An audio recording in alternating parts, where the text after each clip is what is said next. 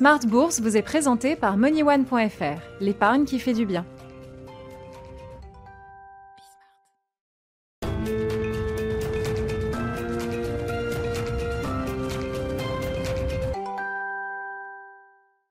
Smart Bourse, votre édition du soir. Smart Bourse, c'est déjà votre double dose quotidienne de marché sur Bismart. 12h30, 13h pour l'édition de la mi-journée et l'édition du soir, donc en direct également, 18h30, 19h30 pour le grand digest de l'information économique, financière et boursière de la journée. Au sommaire de cette édition du soir, une reprise en douceur pour les indices européens avec la fermeture des marchés américains.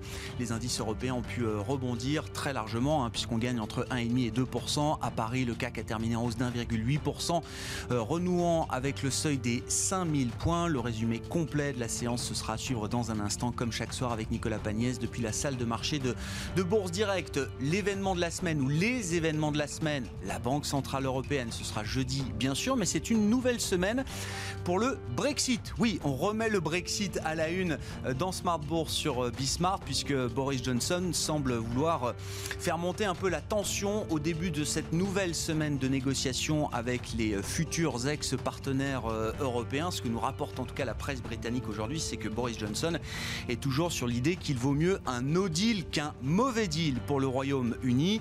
On a vu le sterling aujourd'hui qui a baissé jusqu'à 1% quasiment face au dollar. Il se passe donc à nouveau quelque chose sur le front du Brexit. On verra si mes invités de Planète Marché ont le, le goût de parler à nouveau du Brexit dans cette émission. Et puis le dernier quart d'heure de Smart Bourse le soir, vous le savez, c'est la rubrique thématique marché à thème. On parlera ce soir d'ISR et de multigestion.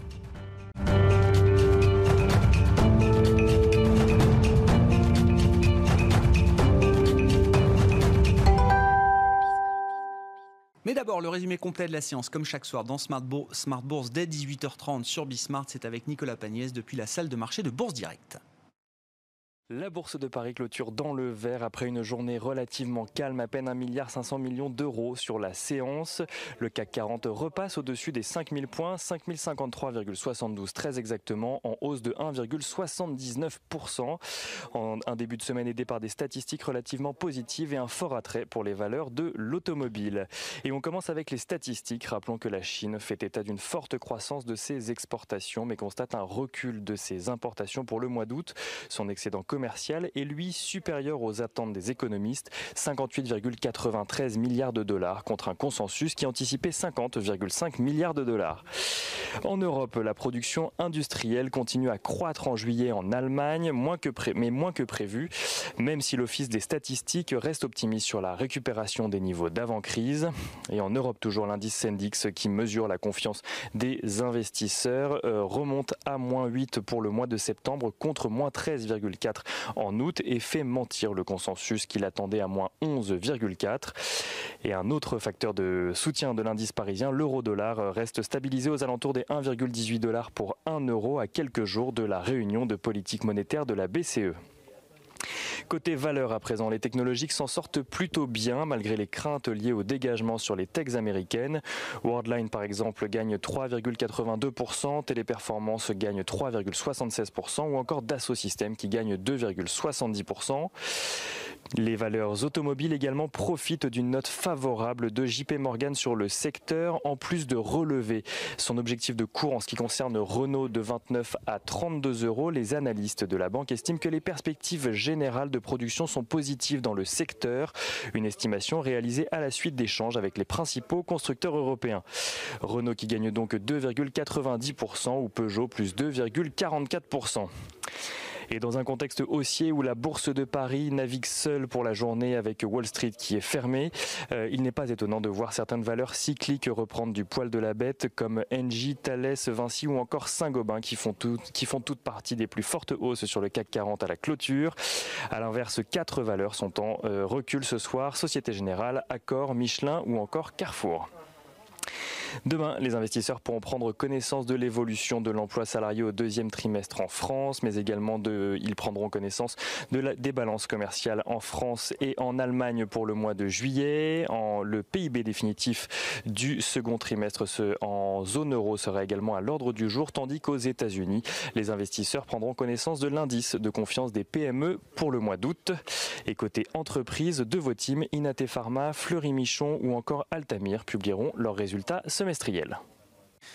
Une séance donc en douceur pour euh, réattaquer la semaine sur les marchés européens en l'absence de Wall Street fermé pour les Desk. C'était le résumé complet de Nicolas Pagnès depuis la salle de marché de Bourse Direct. L'euro-dollar qui se traite toujours légèrement au-delà de 1,18. Et puis sur les devises, encore une fois, le mouvement du jour qui vient du, du sterling avec une paire euh, sterling-dollar qui a reculé jusqu'à quasiment 1%, 1,3170 pour un sterling ce soir.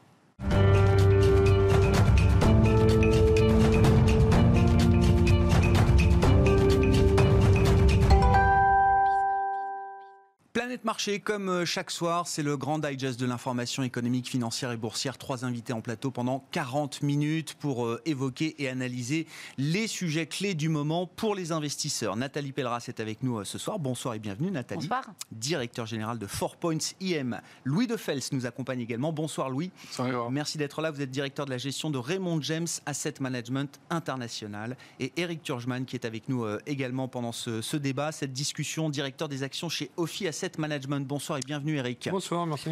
L'événement de marché quand même, il faut remonter à la fin de semaine euh, dernière. C'est les secousses qu'on a pu enregistrer sur le, Nasdaq avec euh, cette histoire de la baleine SoftBank qui, euh, à travers les marchés d'options, les marchés dérivés, a sans doute accentué peut-être la, la hausse estivale et la volatilité qu'on a pu retrouver en fin de semaine dernière.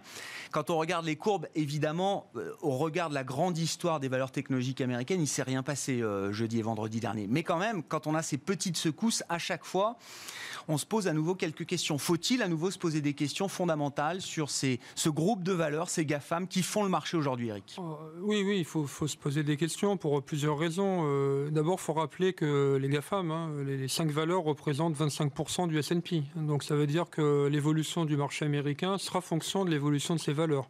Ce qui n'est pas forcément le cas en 2000. Hein, euh, ben, il y avait le Nasdaq, mais enfin à l'époque, il y avait des, des, vieilles valeurs de l'économie traditionnelle qui représentaient un gros poids. Là, petit à petit, euh, les valeurs technologiques ont remplacé les, valeurs euh, plus classiques, ce qui n'est pas le cas euh, en Europe. Hein. il y a moins de techno. Donc, évidemment, il faudra suivre ça. Alors après, leur prix, la valo. C'est compliqué. En 2000, on payait 500 fois des chiffres d'affaires. là, on n'en est pas là. Il y a vraiment des résultats. Apple fait, réellement des résultats. Il y a des iPhones un peu partout. Amazon, on voit bien, profite de la crise. Donc, y a, on n'est pas dans le vide, comme on pouvait l'être en 2000. Pour autant, on n'est pas donné. C'est-à-dire que c'est des valeurs qui, sont euh, quand même relativement euh, chères. Hein, euh, bon, puis qui viennent de monter terriblement. Après, elle a pris 50% en moins de 6 mois. Voilà, hein, voilà. Et pour la plus grosse market cap du monde, juste pour donner un peu l'idée de ce qui s'est passé. Hein. Tesla, enfin, tout ce qui est plus ou moins Il y a les roquettes satellites, on va dire, des GAFAM. Alors combien ça vaut? Moi, quand j'étais jeune gérant, donc, il y a longtemps, il y a très longtemps, c'était simple, on m'avait dit le PE du marché, c'est l'inverse des taux. Alors ça marchait pas mal. Euh, quand les taux étaient à 10, on disait on paye 10 fois les bénéfices. Et puis euh, quand les taux étaient à 7%, on payait 14, hein, l'inverse. Alors le problème, c'est que ça, ça marche à peu près jusqu'à 5% pour les taux. Parce qu'après, des gens arrivent à 20. Alors on me disait aussi, c'est 20 moins l'inflation. C'était comme ça, quoi. Alors, euh, on ajustait toujours un peu la formule. Voilà, non, mais c'était à la fois 20 moins l'inflation, ça marchait pas mal, quoi. les taux et des fonctions de l'inflation. Une fois qu'ils passent sous 5, ça devient compliqué. Et puis alors, à 1%, l'inverse, c'est 100. Et puis à 0, c'est l'infini. Alors, c'est quoi le juste prix d'une valeur par rapport à cette évaluation? C'est compliqué.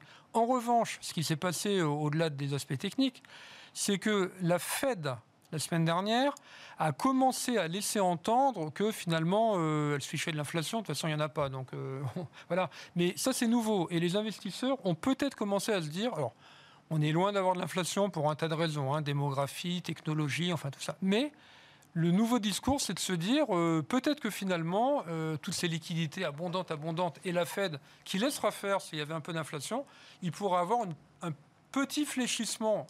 On ne parle pas de crack obligataire, mais un petit fléchissement. Et quand vous actualisez des bénéfices futurs avec des taux, la dérivée seconde, il suffit que ça monte un peu pour que ça freine les valeurs de croissance. Donc je pense que c'est une des explications de la, chute euh, de ces valeurs. Qui, est quoi? Alors, au final, pour les investisseurs, une, respiration, une opportunité d'achat pour ceux qui euh, veulent en avoir plus ou qui estiment qu'ils n'en ont pas assez? Ça, dépendra de l'évolution des taux. C'est-à-dire que si on a les taux. Euh, c'est une fonction des taux, vous dites bah, En grande partie, les valeurs de croissance, c'est une fonction des taux et les valeurs cycliques sont fonction de, du cycle économique et, de la croissance. Ça, ne vaut pas que pour les technos. Les valeurs euh, traditionnelles, le luxe, L'Oréal, Danone, toutes ces valeurs défensives à visibilité, elles sont justement, euh, parce qu'elles ont de la visibilité, elles s'évaluent comme des obligations quelque part.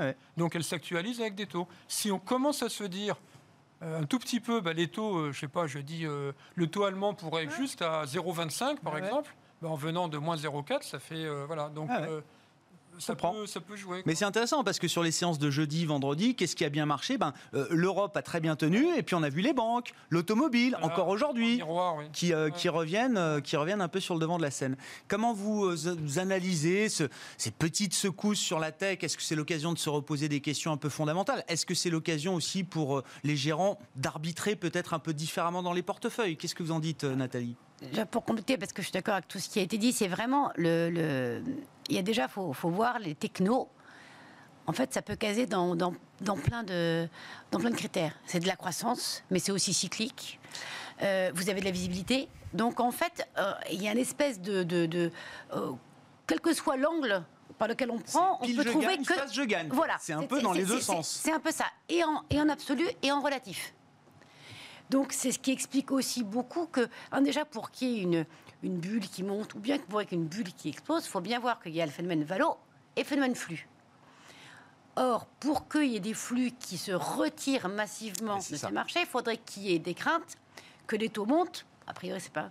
Et puis surtout que ça veuille aller ailleurs. Donc, il y a eu des déceptions telles que les niveaux de valorisation nous paraissent excessifs. Parce que pour l'instant, en fait, c'est vrai que c'est excessif en valo. On peut pas dire que c'est pas cher. Hein.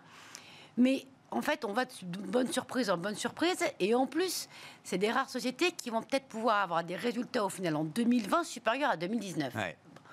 Donc en fait, l'équation, elle est euh, limite, il faudra encore y aller. Un, gérant me parlait d'un marché exagérément rationnel. Oui, c'est extrême en termes de valo peut-être, mm. mais en même temps, il y a un rationnel derrière qui est, qui est assez euh, indéniable. Et, puis, et puis, il y a le côté aussi qui, qui, joue par rapport à ce qu'on a vu sur la baisse technique, qui est que comme on a un marché qui est quand même assez cher en valorisation sur ces, ces, ce segment-là, un des moyens de pouvoir s'exposer euh, à un secteur ou une valeur sans prendre trop de risques, en tout cas en jouant avec l'effet de levier, c'est acheter des options, des options d'achat. Comme ça, en fait, je paye une prime. Au pire, ça se casse la figure, je perds ma prime. Et donc, et ce monde de. C'est comme quand on verse des arts pour acheter une maison. Voilà. Exactement. En fait, c'est le. Monde. Et donc, c'est ces options d'achat. Bah, quand vous achetez une option d'achat, il faut bien que quelqu'un en face s'assure de pouvoir vous donner les titres si jamais vous l'exercez. Et donc, le fait d'acheter des options d'achat sur les valeurs technologiques parce qu'on ne veut pas les payer cash, mais on veut avoir la, la, la carotte, pouvoir le jouer, fait qu'on achète beaucoup d'options. Et donc, du coup, ça crée un flux acheteur qui fait monter les cours et inversement. Les, les market makers, les banques d'investissement qui ont vendu ces options aux particuliers américains, mais également à SoftBank, la, baleine japonaise du Nasdaq, hein, c'était la, révélation du FT en fin de semaine dernière, sont obligés d'acheter les titres, les titres en vif pour faire euh, et après, quand contrepartie euh, à l'option. Et quand vous avez fait ces opérations-là et que vous avez globalement gagné énormément euh, en très peu de temps les structures derrière, parce que forcément, elles n'ont fait que monter, ben vous débouclez aussi, ce qui peut créer des baisses techniques comme des hausses. Donc, euh, on, se pose souvent la question, quand on voit un marché baisser, il s'est passé quoi? Mais il ne faut pas oublier qu'une grosse partie de la hausse est liée aussi à des flux et, à ces, ces opérations techniques euh, mais donc, du coup, vous n'y voyez pas. c'est une piqûre de rappel. ça nous permet de discuter de la valorisation, du poids de ces valeurs. Mais vous dites, c'est pas, il n'y a pas les prémices d'un crack autour des GAFAM après ce qui s'est passé jeudi, vendredi. Crack, il faut qu'il y ait, les, il faudrait que les gens, les, flux, fondamentaux. Après, il faut, il faut aussi bien dissocier. Hein, les, valeurs très très chères. Il y a beaucoup de valeurs technologiques qui ne sont pas aussi chères que les 5 GAFA. Donc, euh, on ne parle que d'elles, mais c'est. C'est aussi l'arbre qui cache la, forêt, peut-être. Ah Eric, moi, je voudrais euh, juste rajouter. Euh, c'est vrai qu'en Valo, euh, c'est pas donné. D'un autre côté, il y a des résultats. Mm. Et enfin, voilà, on voit bien qu'Amazon, les gens de plus en plus vont sur Amazon, hein, de plus en plus. Voilà, avant, on achetait certaines choses, et maintenant, voilà, n'importe quel petit truc à 10 euros, vous lâchez. Ça, c'est clair. Après, moi, ce qui pourrait provoquer hein, euh, ce qu'on Mm. disait euh, un, un trigger. Un vrai retournement. Ouais, hein, alors ça, moi, je pense que je pense pour que les ces valeurs, euh, ça devient des États dans l'État. Voilà. Et qu'à un moment donné, on peut avoir euh, le gouvernement américain, soit, euh, enfin, ça peut attirer les convoitises fiscales, donc on les taxe parce qu'on prend l'argent aux riches, hein, euh, un peu ce que faisaient les rois de France quand ils étaient en, Mhm. en déficit, soit on les démembre à un moment donné. hein. Alors, ça, on se dit, ils vont quand même pas faire ça parce que derrière, il y a les Chinois, donc euh, ça va quand même démembrer les sociétés américaines. euh, Tirer une balle dans ça le pied se tirer une balle dans le pied parce qu'il y, a la- voilà, il y a les Chi- Chinois en face. Par contre, fiscalement, on peut leur trouver des poux dans la tête pour essayer de les faire contribuer. Ouais. Quoi. Et là, si ça commence Ça à peut venir, fragiliser un peu le cas d'investissement, ça, bah vous dites Oui, parce que ça Parce veut dire que que on voit bien en derrière, Europe, on essaie de récupérer quelques milliards ici et là sur Oui, du Apple, ça- du Google. Oui, mais ça fait Européens- jamais bouger d'un iota les cours de bourse. Ouais, hein. parce qu'ils n'ont aucun poids. Mais le jour où c'est le gouvernement américain qui le fait, euh, soit républicain, soit démocrate, hein, peu importe. Peut-être euh, républicain dans un baroud d'honneur de Trump euh, pour montrer que. Enfin voilà, on ne sait pas. Ça, ça pourrait être un, un Ouais. catalyse. Quoi. C'est les risques antitrust, en fait. On peut avoir une petite décote euh, là-dessus.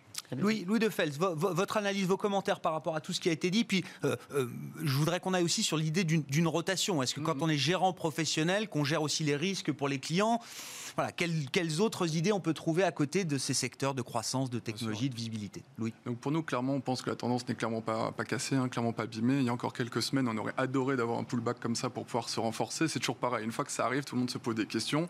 Donc nous, en tout cas, nos stratégies chez Raymond James, Moins 10% sur Apple, j'achète tout de suite. Ah, Apple a baissé de 10%. Oula, Voilà, je le retiens. c'est toujours pareil. Donc nous, clairement, on pense que c'est une tendance structurelle. hein. Ça a été très bien euh, évoqué par vos invités en disant que tout est la, dérivée, c'est lié au taux. On voit que les taux vont rester bas. hein. Le président Powell a clairement répété que les taux resteraient bas pendant très longtemps.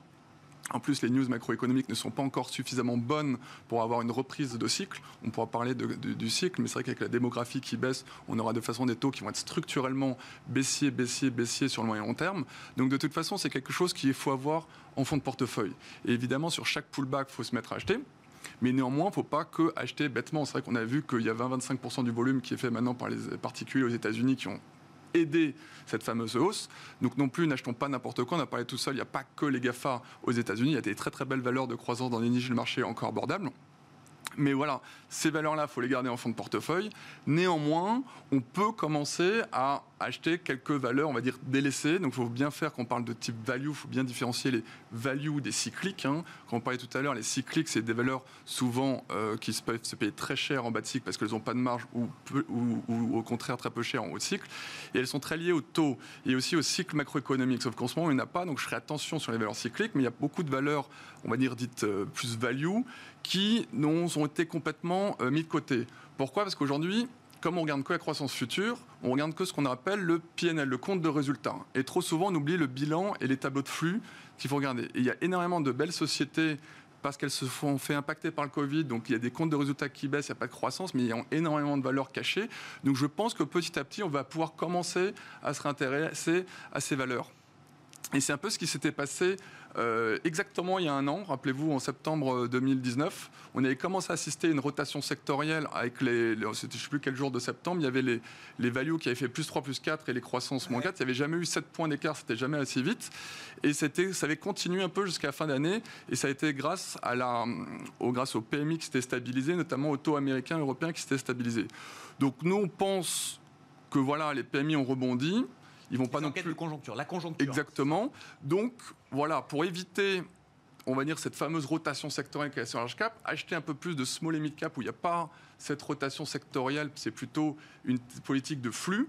Et c'est vrai que, contrairement à 2018 où il y avait énormément de flux sortants, Ouais. les flux, voilà, sont pas encore revenus massivement, mais ça commence. Et je pense que pour certains particuliers qui nous écoutent, au lieu d'essayer d'aller acheter quelques valeurs bancaires où c'est très difficile, où il y a beaucoup de métiers qui sont un peu disruptés, on peut revenir vers les small et mid cap et qui pourront bénéficier de ce trend. C'est-à-dire que dans les petites capitalisations, on va trouver des profils de, de croissance, on va trouver de la visibilité, on va trouver un momentum bénéficiaire euh, également, qui se paye peut-être un peu moins cher que des, des- des comparables, ou en tout cas des entreprises de même qualité, mais de taille beaucoup plus importante. Exactement, que ce soit aux États-Unis ou en Europe, quand on compare le Russell 2000, donc qui est un peu l'indice small cap américain, Ouais. il s'est jamais payé aussi peu cher en relatif euh, par rapport au S&P. Donc il faut revenir dans les bulles des années 99. Mais on a parlé tout à l'heure des, valorisations. Hein. Aujourd'hui, pour nous, on n'est pas encore en bulle dans, les GAFA. Il y a plutôt un problème de bulle peut-être sur le démantèlement ou sur le monopole plus que les valorisations elles-mêmes. Donc voilà, c'est vrai qu'aujourd'hui, il suffit que les taux se stabilisent, c'est ce qui se passe à un moment aux États-Unis, pour que peut-être le Russell 2000 ou même en Europe, on a vu que le CAC Small qui avait été très très fortement sous-performé, donc l'indice des petites capitalisations françaises qui avait très fortement sous-performé le CAC 40 depuis plus de trois ans notamment lié au flux. Et c'est vrai que les flux deviennent doucement. C'est pas encore un. Il y a moins de décollecte. La décollecte s'est arrêtée. L'hémorragie de, de décollecte sur les small caps s'est arrêtée. Qui s'était arrivé en 2018, en 2009, s'est arrêté. Euh, et on pense que c'était reparti au mois de novembre-décembre l'année dernière, et on avait vu que pour la première fois, le CAC Small avait surperformé large cap, mmh. notamment parce que les flux étaient revenus.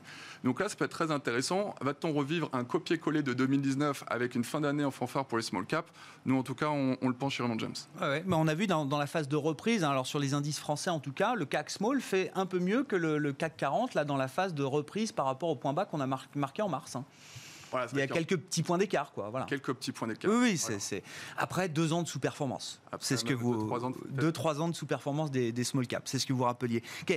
Avec quoi d'autre on est à l'aise euh, par rapport à la tech hein, Voilà, s'il faut s'alléger un peu parce que le, poids de ces valeurs devient tellement euh, important, les thèmes de croissance, de visibilité. Est-ce qu'on est prêt à aller mettre un peu plus de cycle dans les portefeuilles, comme on dit, euh, Eric? Ah, Alors un petit peu quand même. la tendance à long terme, si on considère effectivement que les taux vont rester bas pour très longtemps. De toute façon, les banques centrales nous le disent. Hein. En tout cas, les taux courts. Euh, bon, ce qui se passe, hein, pour faire une métaphore, c'est que bon, en 2008, il y avait déjà eu un incendie, mais là, avec le Covid, il y a un nouvel incendie sur la planète. Les banques centrales euh, essayent d'éteindre l'incendie avec les lances à eau, après avec les canadaires, et elles préféreront inonder quitte à écoper après, plutôt que d'essayer de trouver le juste milieu pour juste euh, éteindre l'incendie, des fois qu'il y a des flamèches qui repartent. Donc elles vont inonder, inonder, parce qu'entre deux mots, euh, entre l'inflation, de toute façon il n'y en a pas, pour les raisons hein, de démographie, de technologie qui, qui, raccourcit les, les, enfin, qui, enlève des intermédiaires, etc. Entre deux mots, la récession, c'est ce qu'il y a de pire quand même. Donc ils prendront pas le risque, donc ils vont inonder, inonder, inonder, euh, jusqu'au jour où peut-être que ça, voilà, ça finira par, euh, par payer. Après, c'est l'hélicoptère monnaie. Euh, parce qu'en fait, de l'argent, il y en a, mais il est bloqué. C'est la, la, trappe à, C'est la circulation de la, monnaie, le problème. Parce que l'argent, euh, il y a autant de dettes que de créances dans le monde. Hein. Donc, voilà. Mais il est bloqué. en attendant, donc, l'inflation possible, c'est quand il y aura inondation et peut-être qu'on sera à la retraite d'ici là, enfin certains d'entre nous. en tout cas, pour l'instant, c'est les cinq ans à venir, on ne voit pas les taux monter. Alors, ça veut dire que les valeurs euh, plus cycliques, et on ne voit pas l'économie exploser non plus. un boom économique, non, c'est pas possible. Quand même, euh, entre, euh, déjà, ça ralentissait. Normalement, hein, la Chine était à 10% il y a quelques années. Maintenant, c'est 8, 7, 6, 5, ce qui est normal. Hein, mm. vous plantez un arbre, il prend un mètre la première année, et puis un peu moins. Le Covid est venu se rajouter à ça, donc les valeurs cycliques, c'est compliqué. Pour autant, il y a peut-être un prix à tout. il y a des banques qui se payent 0,2 fois la book value. Euh, quand vous payez 0,2 fois la book value, c'est que vous anticipez euh, la destruction, enfin, c'est-à-dire des pertes. Donc ce n'est valable que si les banques qui se payent 0,2 fois la book value annoncent, enfin, par exemple les banques françaises, 5 euh, milliards de casseroles cette année, 5 mmh. encore l'année suivante, encore 5, encore 5. Ce qui n'est pas dans les cartes. ce qui n'est pas, a priori, effectivement. on ne leur demande pas de faire des profits extraordinaires, mais il suffit de, ne pas faire de pertes pour ne pas justifier 0,2 mmh. fois la book. Alors quelque part, on se dit quand même à ce prix-là, euh, on peut en mettre un peu, surtout qu'il peut avoir euh, voilà, de la, spéculation. Euh, cet argument, je l'entends depuis tellement longtemps. qui a gagné de l'argent sur les banques ces dernières années Sur les actions, j'entends, hein, les actions bancaires. bien sûr, bien sûr. Mais à un moment donné, il faut savoir. Et quant aux tech, bon, encore une fois, la différence, c'est qu'elles font des bénéfices. En 2000, hein, en 2000 elles n'en faisaient pas. on était dans le délire. Maintenant, attention quand quelque chose se retourne. Alors, on parlait justement des options. Des effets de marché. Oui, parce que le, delta, on ne va pas rentrer dans les, détails, mais euh, effectivement, les market makers se mettent en face des acheteurs de put ou de call ou des vendeurs, etc., mais pas dans un nombre. Euh, c'est un nombre d'actions achetées ou, vendues qui va euh, s'auto-incrémenter au fur et à mesure que le, cours va baisser ou monter. C'est-à-dire que si ces gens-là ont besoin de vendre à un moment, ça peut, ça peut ben, appuyer vraiment très fort, vous dites, sur, sur le marché, sur les GAFA. Face à des options, des achats de call, des ventes de call, achats de put, ventes de put, ils vont par exemple, par exemple acheter 1000 titres. Ah mais ils se couvrent, ils se hedge, ce qu'on appelle ils se hedge, par rapport au delta.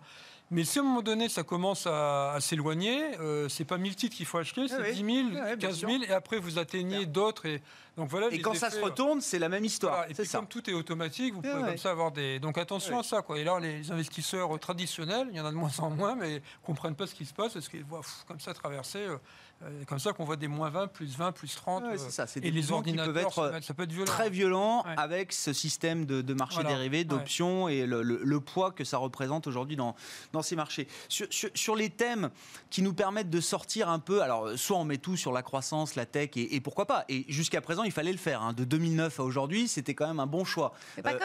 Alors, pas que. Il y, voilà. il y a eu d'autres. Bah, en fait, euh, est-ce qu'il y a quand même d'autres idées si on veut se diversifier un peu on a parlé du luxe, qui globalement, on a oublié que l'an dernier, on ne faisait que parler des, performances fabuleuses des LVMH ou autres. Et, et, c'est vrai que, alors c'est vrai que le, Covid a, mis une espèce de, coup d'arrêt dessus, mais ça reste des segments. En fait, il y, a toujours un point commun. À chaque fois, en fait, euh, depuis 4 ans, le marché paye la visibilité. Mais vraiment, il y a une prime à la visibilité et, quelle qu'elle soit en fait. On le voit, c'est exactement ce que vous disiez en fait deux en disant il n'y a, plus tellement ce débat euh, euh, value croissance. En fait, il faut regarder des sous-thématiques ou des parce que aller directement sur de la value juste pour parce que c'est pas cher.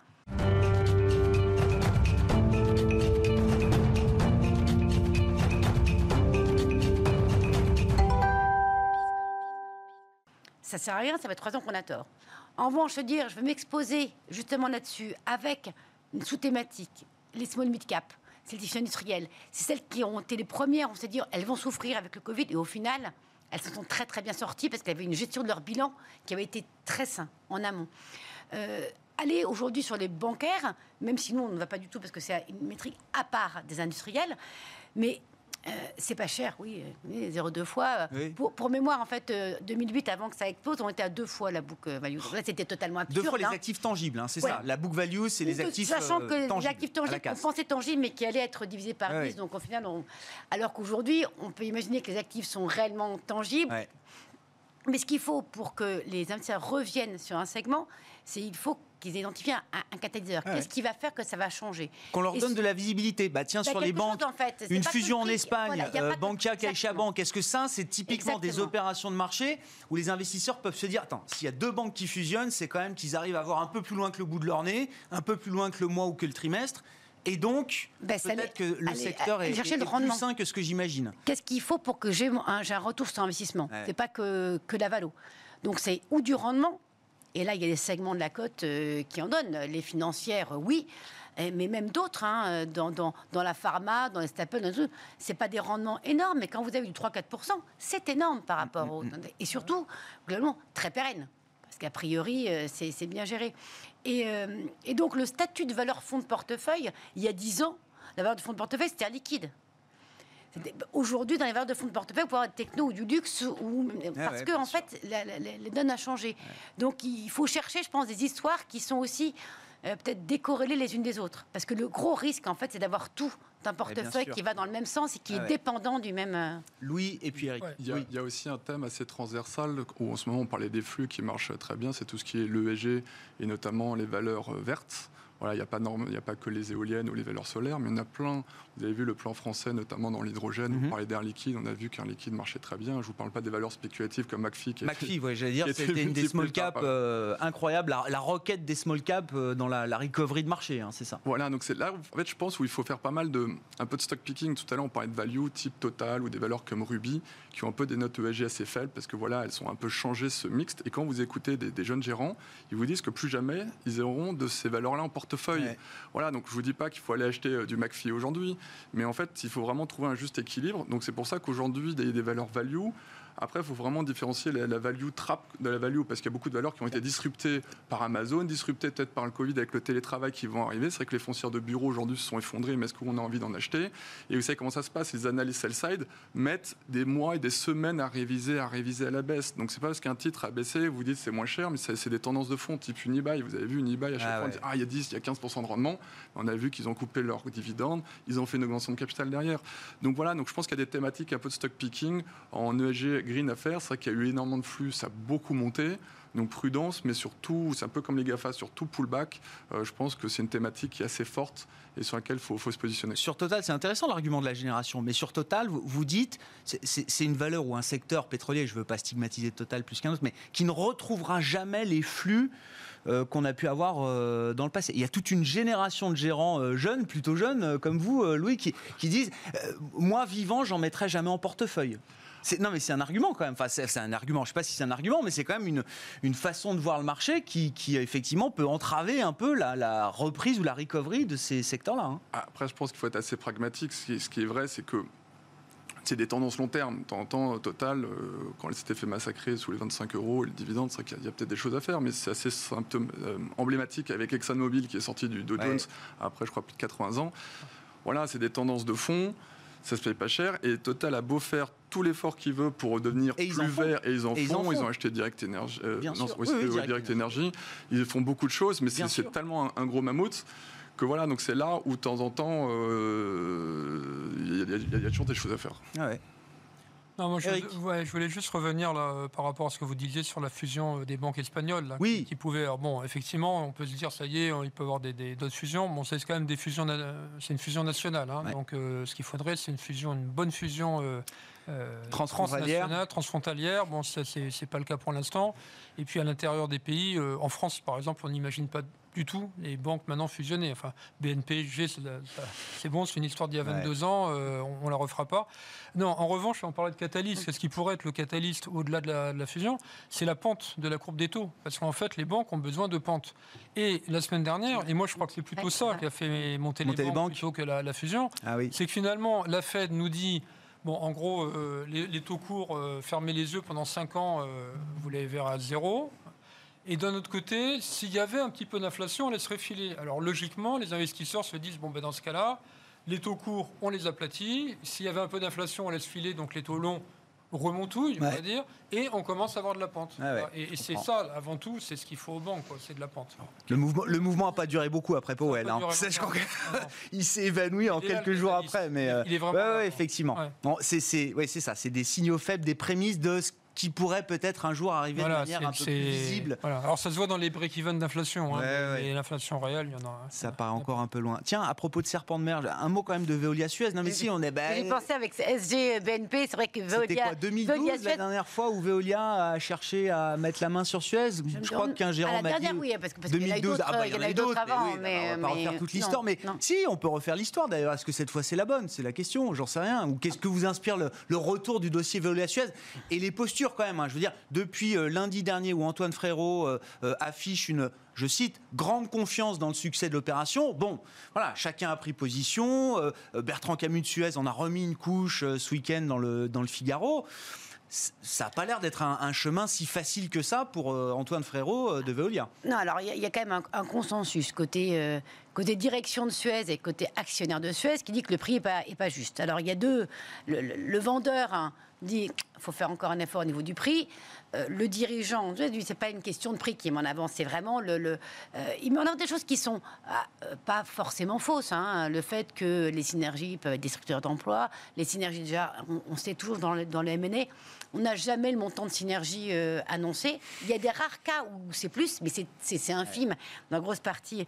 Il faut dire ça. Quand on fait ex post le bilan des grandes fusions acquisitions, on retrouve jamais le niveau de synergie qui est annulé et qui, est annoncé, au départ. Et même souvent, on a plutôt de la destruction de valeur euh, à l'arrivée. En tout cas, ça arrive. Mais ça, c'est un défaut de communication, en fait. C'est parce que pour vendre l'opération, euh, les, acquéreurs et les, vendeurs, en fait, c'est de vendre du rêve. Ce qui est absurde, en fait, parce que le, la risque de déception derrière. Euh, Là, il y a toujours une lutte d'hommes, déjà, de pouvoir. Hein. La base aussi, c'est qui est-ce qui aura les. Il faut laisser un peu la place au management de Suez dans le nouvel. Non, parce que les, deals qui capotent, c'est toujours à mm. cause d'une lutte de pouvoir d'hommes. Là, en plus, on a des pouvoirs politiques qui s'en mêlent. Normalement, ils n'auraient rien dû dire. Politique. Même si l'État est indirectement actionnaire, ils ont commencé à prendre un peu euh, partie de, de, l'acquéreur. Après, ils se retirent un peu. Donc, ça met aussi un peu de, de, de friction sur le, voilà, sur le feu. Supplémentaire Après, sur le fond, bah, bien sûr, quand vous pouvez avoir un champion national, c'est le numéro 1 et le numéro 1 mondial, le numéro 2. Euh, que vous, vous avez des synergies monstrueuse que ça fait un, un- bon gros conglomérat de 40 milliards et que le seul doute, on parlait tout à l'heure d'antitrust et de position, c'est sur l'eau. Et on a un fonds maintenant, qui est prêt à prendre l'activité eau et donc pour faire en sorte que le deal se passe bien. Donc, sur le papier, a priori, c'est plus une histoire de prix D'accord. et de, et de rôle euh, qu'autre chose. Euh, après, on a vu dans le passé qu'il y avait des deals où tout le monde s'entendait et au final, il n'est pas lieu. On l'a vu dans l'automobile. Et puis, euh, mais là, il n'y a pas de. euh, a priori, ils n'ont pas trouvé d'autres solutions parce que la seule alternative, c'est que justement, Camille Varin trouve. euh, d'autres acquéreurs. Alors les salariés, on dit les salariés, ils ont moins de 3%. Bertrand Camus Suez, il dit que c'est possible, hein, qu'il a des actionnaires un peu internationaux et qu'il peut trouver d'autres Ah bon, oui, des ça, chevaliers blancs. oui, Bon, ça peut se trouver, mais le chevalier blanc, c'est pas besoin d'avoir un actionnariat 100% franco-français pour un euh, champion français de la transition écologique. Non, mais euh, le, celui qui viendrait sauver ça, il faut qu'il pense qu'en fait, euh, Suez seul, c'est mieux que Suez marié avec Oui. C'est ça, en fait, la, Oui, oui, la bien sûr. difficulté. Alors, je ne suis sûr. pas une spécialiste du secteur, mais euh, quand on Sur le papier, il y a disent des arguments quand même pour, euh, voilà, pour le bien fondé de la fusion. Voilà, en tout cas... euh, C'est ju- juste, est-ce que c'est le début? Non, mais je vous passe la parole, Eric. Mais Ouais. est-ce que c'est le début, euh, Nathalie, d'un grand cycle de fusion-acquisition? C'est un thème sur lequel vous avez beaucoup travaillé pendant de nombreuses années. Oui, Oui. mais en fait, je pense que c'est... On, on en, on en a des opérations depuis... Oui, il y en euh, a toujours un peu, euh, mais là je et parle en fait, de, non, mais c'est de- vrai de qu'on- grosses opérations Oui, euh, avec- structurantes pour nos économies. euh, c'est- euh, en fait, on est trop petit en France. C'est- pas une opération Suez-Veolia ou c'est là c'est sur le Suez trait de Veolia compte. faisait remarquer un gérant vendredi, ça va, l'ensemble ce serait 20 milliards de market cap, ce serait une mid cap américaine hein, sur le marché c'est pour ça qu'en fait, pour nous, c'est une opération énorme parce que C'est- ah bah, Veolia, parce que c'est Veolia emblématique. Suez, c'est l'Inès des Ah, eaux, la Générale des eaux. quoi. C'est- bien sûr. c'est C'était ça. que je voulais dire, bah voilà, mais vous pourrez le redire, Eric. ouais. Voilà, il y a- Mais c'est tout petit en fait, C'est ça, mais en fait, c'est dingue. Donc, euh, c'est pas, c'est pas parce qu'une opération comme ça qu'on va dire ça repart. Aujourd'hui, le, le flux du, du, du M&A, de fait, il a été arrêté avec le Covid. Ouais. Mais c'est logique. Mais en revanche, les investissements entreprises, les niveaux de bourse élevés favorisent les opérations de M&A parce qu'on va vous échanger du papier contre du papier. Plus il y a du cash pas cher. Donc, le, le terreau de base, s'il n'y avait pas de M&A, c'est qu'il y aurait vraiment une, une, une schizophrénie totale de l'économie. hein. Ouais, ouais. Parce qu'il y a sur les marchés. Donc, heureusement qu'on a un peu, mais ouais. ça, c'est, c'est, c'est- pour nous, c'est important. Mais à l'échelle du monde, c'est, c'est rien. C'est microscopique, Veolia Ouais, Suez. non, Eric non, mais parce qu'effectivement, ça, ça me rappelle que derrière, c'était la Générale des Eaux et Lionel des Eaux qui faisaient, défaisaient les opérations à l'époque. hein. C'était les barons Ah oui. de la bourse. Ah oui, on clairement. rien sans l'accord de la Générale des Eaux euh, avant que ça soit Vivendi. Oui. ça, Veolia, c'est une scission. Voilà, enfin, la petite histoire, c'est Messier Maris Partner, Oui. qui est la banque Oui, conseil de Veolia c'est- dans cette. Ah bah si, c'est écrit, bah, on le sait, tout le monde le sait, il n'y a pas de. Et, et maintenant, ça y représente euh, une mid-cap. Euh, et ce qui, est, ce qui veut dire que c'est. le- Enfin, on considère que c'est le monde d'avant. Que le monde de demain, c'est ce qu'on a dit, Amazon, les, les Mm. tech, etc. Mais c'est de l'eau quand même. hein. De l'eau, on va en avoir besoin. hein. Donc, euh, on Ouais. considère comme le monde d'avant quelque chose dont on a encore besoin. Enfin, c'est. euh, voilà, et en valo, ça vaut. euh, enfin, Et donc Ouais, c'est ouais, stratégique, ouais. et c'est Bah, c'est c'est un thème stratégique, boursier, ouais. c'est un thème boursier, Ah oui. parce que c'est très délaissé, Ah, euh, les ouais. utilities. Bah oui, mais enfin, ça fait Mais c'est pas les utilities, en Ouais. fait. C'est- C'est c'est ça, je pense que. Eric. Pardon, c'est- pas les C'est c'est la, le- le- la thématique de l'environnement, l'eau, le Ah traitement des déchets. D'accord. On n'est pas sur la yacht. Quand on pense yacht, on pense euh, charbon. Électricité, services voilà, aux voilà, voilà, collectivités. exactement. Oui. Là, on est sur quelque chose sur lequel on sait qu'il y a de la croissance. C'est-à-dire Hum. que c'est contre-intuitif qu'on dit yacht, pas de croissance, value. Mais sur ces segments-là, il y a de la croissance. Il y a, il y a- il y a- il y a des, des investissements monstrueux et ce sont des enjeux, des enjeux planétaires qui font que, globalement, là, oui. Donc C'est petit l'échelle, Je le thème, il, il- il- D'accord. il est mondial. euh, Ouais, Eric, et puis. euh, Oui, non, non, c'était. Voilà, je Oui. faisais la, Moi, je pense la que le gagnant de cette opération, c'est Engie, donc l'actionnaire de, de Suez, parce que lui, il est, il est en pleine transformation euh, de, de tout son capital, de son allocation du capital. Et c'est vrai qu'avec le pactole qui pourrait toucher donc de Suez, il a clairement affirmé, euh, le patron d'Engie a clairement annoncé qu'il voulait accélérer sa transition énergétique, notamment dans les secteurs un peu hydrogène, mais notamment les énergies renouvelables. On sait qu'il y a pas mal d'acteurs en France euh, qui sont vraiment euh, très très pointus, notamment pour pas le citer euh, Neoen, hein, qui était, je vous rappelle, l'ancien patron de Direct Energy qui est vendu à Total. Donc c'est vrai que je pense que Neoen, euh, le très très beau parcours boursier, il y a peut-être un peu de spéculation dedans, mais je pense que depuis l'opération, c'est pas idiot de, se positionner sur sur sur, ces- sur cette thématique parce que Engie aura un peu d'argent et pour revenir sur ces secteurs. Quoi. Mais ce qui est intéressant, c'est ça, c'est que le M&A, donc Merger and Acquisition, les fusions-acquisitions euh, en, en, anglais, le M&A appelle le M&A. C'est-à-dire que voilà, celui qui va recevoir le chèque, NG, va sans doute le dépenser ailleurs. Ah, mais surtout, NG va complètement changer son, son mix. Hein. Pour nous, NG, c'était le gros mammouth, un peu comme EDF. Aujourd'hui, je pense qu'il euh, y a encore une mauvaise image, mais je pense qu'après l'opération, NG sera sûrement très intéressant à regarder en bourse. Quoi. Bon, il nous reste 5 minutes. Est-ce que, est que, est -ce que vous avez le goût de reparler du Brexit ou pas, euh, Louis? Parce que je l'ai quand même mis dans les titres. Bah, si, le sterling bouge un peu euh, à nouveau, à la baisse. Et puis, on a euh, voilà, les gros titres sur les agences de, de, presse financière qui nous reparlent de la semaine de négociation, une de plus, mais avec des échéances qui arrivent. Et une position britannique, nous rapporte la presse, qui est, qui est quand même toujours un peu la stratégie de la tension. Hein toujours, on voit que le, Premier ministre Boris Johnson a, donné jusqu'au 15 octobre pour avoir un deal, sinon il préfère un no deal et passer à autre chose. Mais je pense que alors que l'Union européenne, elle, préfère un deal, mais voilà, donc je, je pense pour les gens qui nous écoutent, de toute façon, on ne sait pas vraiment ce qui, va se passer, personne ne le sait, ils vont toujours trouver un accord ou, un demi-accord, ça va encore arriver. Je pense qu'on parlera du Brexit pendant encore un an, deux ans, trois ans. On peut continuer cette stratégie de kick the, can down the road, bah, reporter en permanence le dossier, les échéances, les ultimatums. C'est ce qui se passe depuis 3-4 ah bah ans. oui, oui, complètement. Donc, complètement. Pour nous, le référendum 2016, oui. Voilà, donc pour nous, chez Raymond James, on est peut-être un peu catégorique. Hein. Vous savez que notamment dans les small et mid cap, le marché anglais, c'est un marché de market maker. Vous êtes toujours le dernier au courant des news anglaises. Donc nous, on a fait le choix de plus investir dans les valeurs anglaises. Comme ah ça, c'est peut-être un peu radical. Moi, c'est ouais, ouais. non, mais ça règle le problème, quoi. Ça règle le problème. Parce qu'on le voit bien, que ce soit de la politique ou même, même dans, les, dans les sociétés, il y a des très belles sociétés anglaises, il hein, ne faut pas le dire, mais, mais souvent, vous ne comprenez pas, vous êtes, un cours va perdre 10-15%, vous ne comprenez pas, vous, vous apprenez ça trois jours plus tard. Donc nous, on préfère faire complètement l'impasse euh, sur les valeurs britanniques. Ah ouais. Bon, bah, très clair. C'est une décision de gestion, on peut le dire. Hein. C'est un choix d'investissement ou de désinvestissement, une décision de gestion. Eric, bah, Brexit, je ne sais pas si le sujet vous emballe, mais. Si, mais enfin, ils ont pas besoin, enfin, on n'a pas besoin de ça, quoi, parce que, enfin, déjà. Qui, le UK bah, ou l'Europe ou tout le monde L'Europe, tout le monde. Enfin, l'Europe, enfin, déjà, il y a le Covid, la croissance qui est quand même au tapis. Euh, et le commerce international qui est quand même bien freiné avec le Covid, plus euh, Trump, euh, qui, voilà, c'est la Chine, après c'est le Canada. Enfin, tout ça, c'est pas favorable au commerce international. Mm. Donc, si en plus on se tire une balle dans le pied en Europe, en, amputant encore plus le, commerce entre le, Royaume-Uni et le reste de l'Europe, enfin, franchement, on n'a pas besoin de ça. Ça paraît très fou. Hein, qu'ils arrivent à un no deal. Maintenant, Boris Johnson, on connaît sa stratégie. mais est-ce qu'il peut faire. Enfin, on a vu qu'il ne pouvait pas tout faire non plus euh, au mm. Royaume-Uni. Hein. Il a été contraint aussi, donc euh, c'est incroyable ce qui s'est passé. Quoi. Enfin, euh, il a été désavoué, etc. Ah Moi, je ne crois pas à un no deal parce que ce serait catastrophique. Donc on est reparti dans les bah, et d'accord. Et puis quand même il y aurait un accord, on n'est pas sorti de l'auberge non plus, hein, parce qu'il faudra là tout renégocier point par point. Alors euh, voilà, il va se passer beaucoup de temps. Mais le no deal, j'ai du mal à. Mais on a envie d'investir au UK en se disant tiens, la volatilité, s'il y a de la volatilité sur ce marché, bah oui, il le disait, il y a quand même des beaux groupes, des belles valeurs, c'est quand même une économie qui est, euh, libérale et qui bah fonctionne. mais, il y a beaucoup d'incertitudes, donc je comprends que les investisseurs, euh, à moins vraiment que ce soit le dossier de l'année et qu'il n'y ait pas la même chose ailleurs, se disent bah, on va pas prendre le risque. Si je trouve la même chose ailleurs, je pense, peut-être un peu plus cher, c'est pas grave. Je, un peu, je pense que c'est bon pour personne, mais qui se saborde encore plus euh, euh, au Royaume-Uni. Quoi. Bon.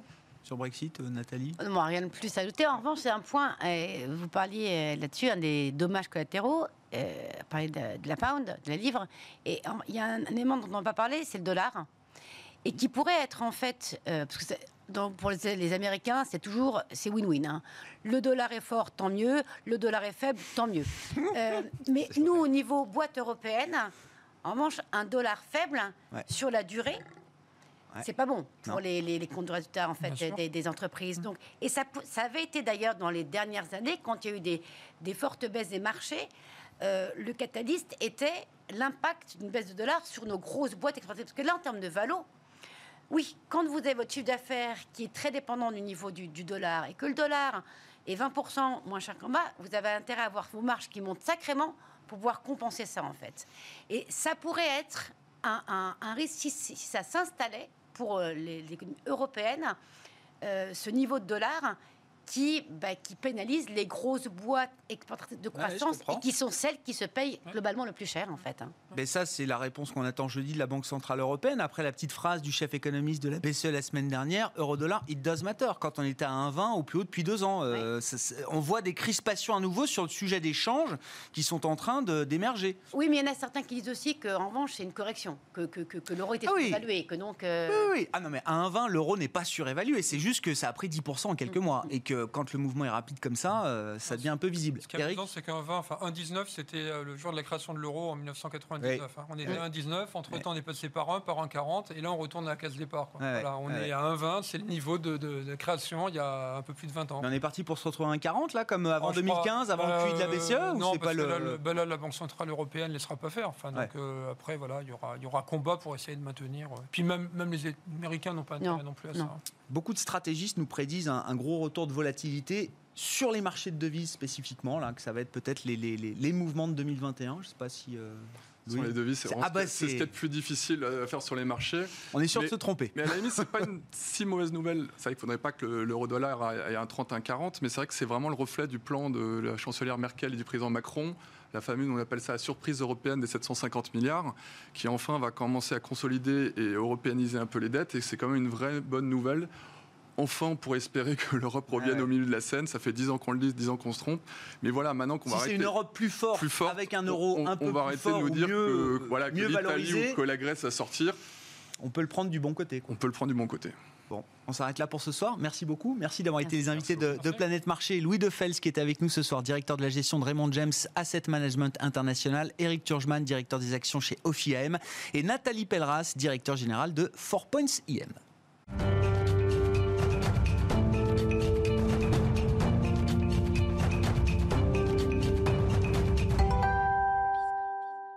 Le dernier quart d'heure de Smart Bourse, votre édition du soir, c'est la rubrique thématique marché à thème. Et ce soir, on parle d'ISR et de multigestion. Kesako, Nathalie Pelleras est restée en plateau avec moi pour évoquer ce, ce thème. Directeur général, je le rappelle, de Four Points IM. Nathalie, un mot de l'ADN de Four Points IM. Qu'est-ce qui caractérise la société de gestion dans l'industrie de l'asset management? Alors, on est une petite euh, société indépendante et avec deux valeurs ajoutées la gestion action, analyse fondamentale, comme on la connaît, et donc euh, la gestion simple, du stock picking pur. Et à côté, ce qu'on appelle la multigestion, c'est euh, avec des fonds de fonds, de la gestion sous mandat, euh, de l'offre en assurance vie aussi. Et là, en fait, c'est de la gestion, ce que j'appelle du fund picking. On n'est plus sur du stock picking, on est sur mais c'est exactement les mêmes. Fun, hein, c'est ça, pas Ouais. du fun. J'avais entendu fun. ça reste C'est fun, peut-être fun. fun aussi, Vos métiers fun. sont fun. Non, non, mais c'est voilà, c'est de C'est aller la acheter sélection des de fonds. Exactement. Aller acheter des compétences où elles sont. Aujourd'hui, la grosse difficulté, en fait, euh, c'est de faire la différence. Euh, on a une. En, en 10 ans, j'ai toujours- j'explique toujours ça par rapport à- aux indices. Il y a 10 ans, on se battait tous, tous les gérants actifs. On se battait contre des indices en disant ces indices, c'est n'importe quoi, c'est, vous achetez juste du quantitatif. En fait, on achète une valeur pas parce qu'elle est bien, mais plus parce que c'est un poids dans l'indice.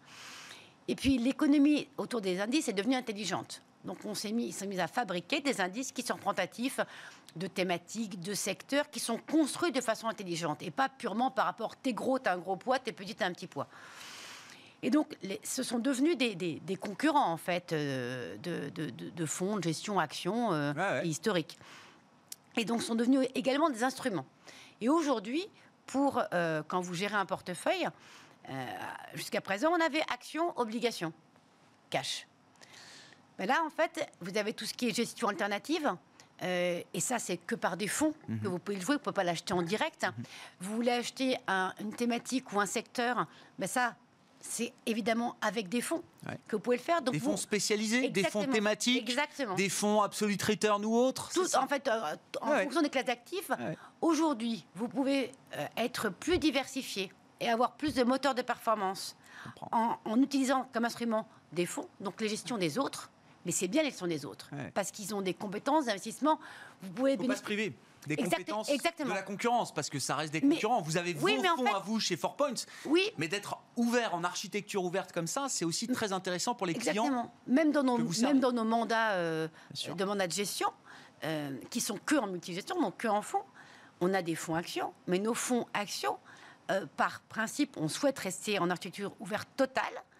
c'est moins de 10% de, de, nos mandats. Ah je comprends. Parce que justement, ce qu'on, évidemment, on, en a à partir du moment où on, croit dans les valeurs, sur leur positionnement, euh, mais sur une allocation, euh, par exemple, euh, monde, on va être beaucoup plus présent sur des fonds de tiers que sur les nôtres qui ont plus un biais européen. bien sûr. et donc, la multigestion, c'est ça. Elle, elle, vous permet en fait, quand on est un petit acteur, et ce qu'il faut toujours, c'est avoir les moyens de ce que l'on fait. On vaut mieux faire peu de choses bien, mais aller chercher des compétences chez les autres. Et avec l'avènement, on en parle, les thématiques de toute cette gestion ISR, ESG, en fait, tout le monde s'y perd. C'était ça ma question. Comment, quand on est dans ce, modèle multigestion, hein, pour la partie multigestion, qu'on sélectionne des fonds, comment on s'expose justement, ou on expose ses clients à ce thème ISR, l'investissement socialement responsable, ou à la prise en compte de ces facteurs ESG, environnement, sociaux et de gouvernance? Euh, ma question, c'est est-ce que forcément vous allez chercher uniquement des fonds labellisés ISR Je connais la réponse, mais c'est ça qui est intéressant, euh, Nathalie, c'est que vous dites non. Justement, il n'y a pas que le label. Pourquoi est-ce qu'il n'y a pas que le label? Est-ce que le label, déjà, c'est un, c'est un problème? Est-ce que c'est pas une garantie? Parce que ce serait quand même dommage qu'on cherche à mettre des labels un peu forts justement euh, sur l'ISR et sur les fonds ISR pour s'apercevoir que derrière, finalement, le label ne fait pas tout. Alors le label ne fait pas tout, mais c'est pas parce qu'il ne faut pas s'arrêter au label que le label ne veut rien dire. Le label, il est juste là. Je prends toujours le même exemple euh, qui est de la consommation de produits bio ou d'agriculture locale. Vous achetez un produit bio, euh, le, producteur a payé pour avoir le label bio. Ce qui vous garantit qu'il n'y a pas de pesticides, mais pour avoir des produits bio qui sont produits en serre. Hein. Et puis vous avez le petit agriculteur local qui, lui, n'a pas payé pour avoir le label. Est-ce que pour autant il peut ne pas avoir utilisé de pesticides et avoir une. il peut avoir respecté un certain nombre de contraintes et de eh critères. Eh bien, en fait, voilà. C'est, notre approche est celle-ci c'est de se dire que vous avez des fonds qui sont labellisés ISR et qui pourraient tout à fait avoir une place dans une multigestion parce que c'est des équipes sur lesquelles il y a un vrai process. Hein, déjà, nous, on qu'on soit inscrits dans l'ADN. Il y a des maisons qui ont construit leur savoir-faire aussi avec, en général, le G, dans les critères ESG, environnement, sociaux et gouvernance tous les stock pickers historiques, la gouvernance, ça a une valeur. Bien sûr. Mais ce n'est pas forcément suffisant. Et puis après, vous avez différentes façons de faire de l'ISR. Vous avez l'ISR qui est très exclusif. Dire tous les secteurs qui euh, peuvent euh, directement ou indirectement nuire de façon quelconque à la planète, ils sont exclus. Donc tout le pétrole, tout, évidemment tout ce qui est controversé. Hein. Et puis vous en avez d'autres qui vont dire je vais prendre les, meilleurs. Donc en fait, je, class, hein, voilà, je ne veux pas exclure un secteur, mis à part bien sûr des secteurs, on va dire euh, tabac ou bien les armes, mmh. qui sont elles, qui nulle part. Mais dans le secteur pétrolier, par exemple, je vais prendre le mieux disant. je vais prendre les entreprises qui sont le plus investies, les moins carbonées aujourd'hui et les plus investies sur euh, les énergies. Euh, Mais là, ça reste pour nous trop général. Et, et, donc, on préfère faire un mix entre des ce qu'on appelle des process de gestion euh, qui intègrent des critères ESG, qui ont fait leurs preuves. Euh, si, je cite deux maisons qui sont connues de tout le monde, je prends comme geste, je prends la financière de l'échiquier, qui sont bien connues. C'est des maisons dans lesquelles les, critères d'analyse fondamentale et la prise en compte de critères extra-financiers ont toujours compté. Est-ce que pour autant, ils ont toujours, toujours, mis des notes sur les émissions de CO2 Pas forcément. Mais c'est pas ça qui. et avec à côté, euh, surtout toute cette logique de thématique d'investissement. Et là, c'est là où ça devient le plus intéressant en multigestion parce que il y a tellement de thèmes qui sont liés à, euh, à l'économie, on va dire, responsable. Nous, le central, euh, c'est on va dire, le, le, monde meilleur. Ça paraît, on enfonce une porte comme ça, mais, mais c'est, euh, ça a vraiment un sens. il y a deux sous-thématiques, ça s'entend, c'est tout ce qui est mieux pour l'homme et mieux pour la planète. C'est facilement compréhensible. Mieux pour la planète. C'est deux grands ensembles, hein. oui, c'est ça. Oui, mais en fait, il n'y a pas que ça. Il y en a une, troisième qui est tout ce qui est innovation. Et en fait, quand vous faites le tour avec ces trois sous-thèmes-là, euh, mieux pour l'homme, mieux pour la planète et innovation, globalement, il y a très très peu de secteurs qui sont exclus. Et chaque gérant, chaque gestion va avoir pouvoir deux fonds hauts, ah un, thématique, qui ne vont pas avoir les mêmes valeurs en portefeuille, pas avoir la même approche, parce qu'il y en a qui vont jouer vraiment tout ce qui est la production de l'eau, Euh, et puis l'eau, ça peut être aussi aller sur les piscines. Ça- en fait, on peut aller sur plein de Ouais, secteurs. mais ça, ça nécessite, alors comme l'analyste ou le stock picker le fait avec les entreprises qu'il analyse, les managements qu'il suit, vous faites ça avec les gérants et avec Oui. les fonds. Ça Oui. nécessite une, une connaissance quand même approfondie. Alors évidemment, tout ça est très transparent, il y a des documents, le processus, tout ça, le process de gestion, tout ça est parfaitement décrit dans toutes les maisons de gestion. Mais quand même, il faut connaître le gérant, l'équipe de gestion, l'équipe d'analystes derrière. Mais euh, c'est ça qui est intéressant, c'est de discuter avec eux, en fait. C'est de parce qu'il y a l'a priori qu'on a par rapport au, au fond, ce qu'on a vu, les, documents, hein, comme, comme un, un gérant action va lire un rapport annuel, regarder, et puis après il va discuter avec les management. Bien, il va y avoir cette, même différence. Et là, le but c'est de comprendre comment l'équipe de gestion, elle vient d'où son expertise. Et elle est où cette différence? Comment ils, comment ils construisent leur portefeuille? On ne porte absolument pas de jugement, on n'a pas la capacité pour dire ah, il a bien fait d'acheter cette valeur ou pas. On ne les connaît pas à la moitié, les valeurs. Mais c'est, encore une fois, de combiner des, des- des stratégies. Et c'est là où on voit qu'il y a des approches qui sont euh, euh, vraiment innovantes, même Qu'est-ce qui sur fait des la segments. différence dans une approche de gestion qui vous paraît que, que vous vous sélectionnez aujourd'hui, Quand, euh, vous achetez, Nathalie quand vous c'est- achetez un fonds de nutrition ou un On ne sait fonds- pas, hein, les gens qui nous écoutent, ils sont investis forcément dans des fonds, ils connaissent peut-être le nom du gérant, je suis pas sûr qu'ils connaissent le process de gestion des équipes C'est- de gestion. bah, en fait, c'est- c'est c'est no- c'est notre job aussi. Mais parce oui, c'est sinon- votre job, bien sûr, mais Mais c'est c'est surtout en fait de se dire, il y a le nom. Donc vous avez un fonds food, alimentaire, nutrition. On se dit, ça va être que des boîtes d'agroalimentaire. Et non. Et en fait, vous voyez, il y a, ça va des engrais. Eh oui.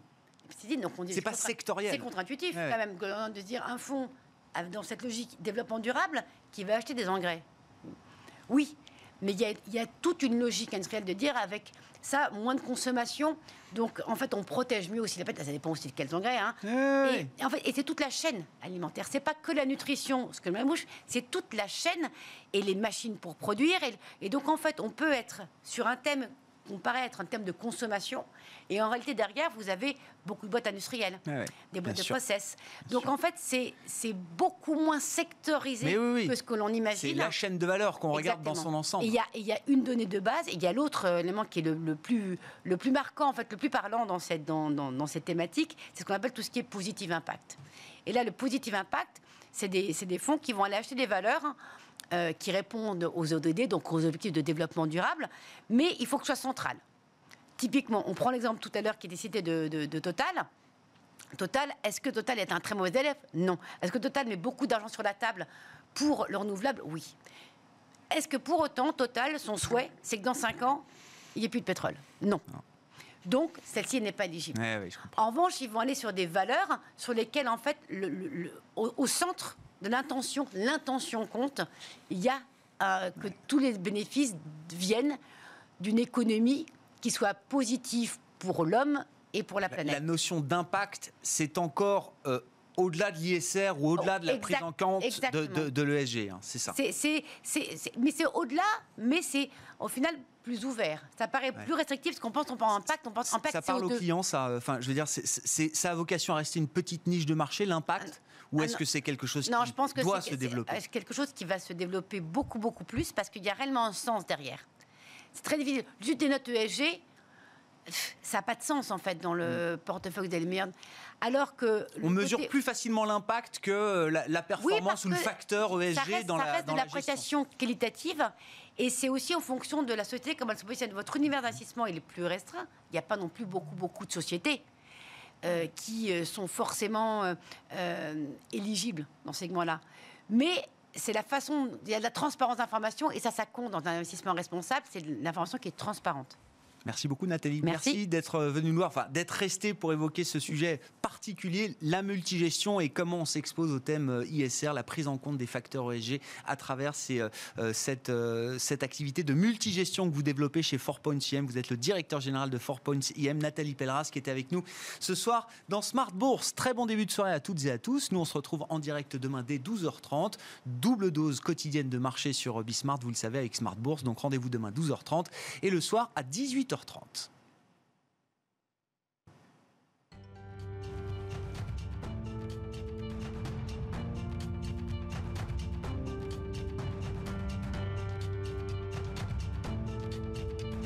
C'était Smart Bourse avec MoneyOne.fr, l'épargne qui fait du bien.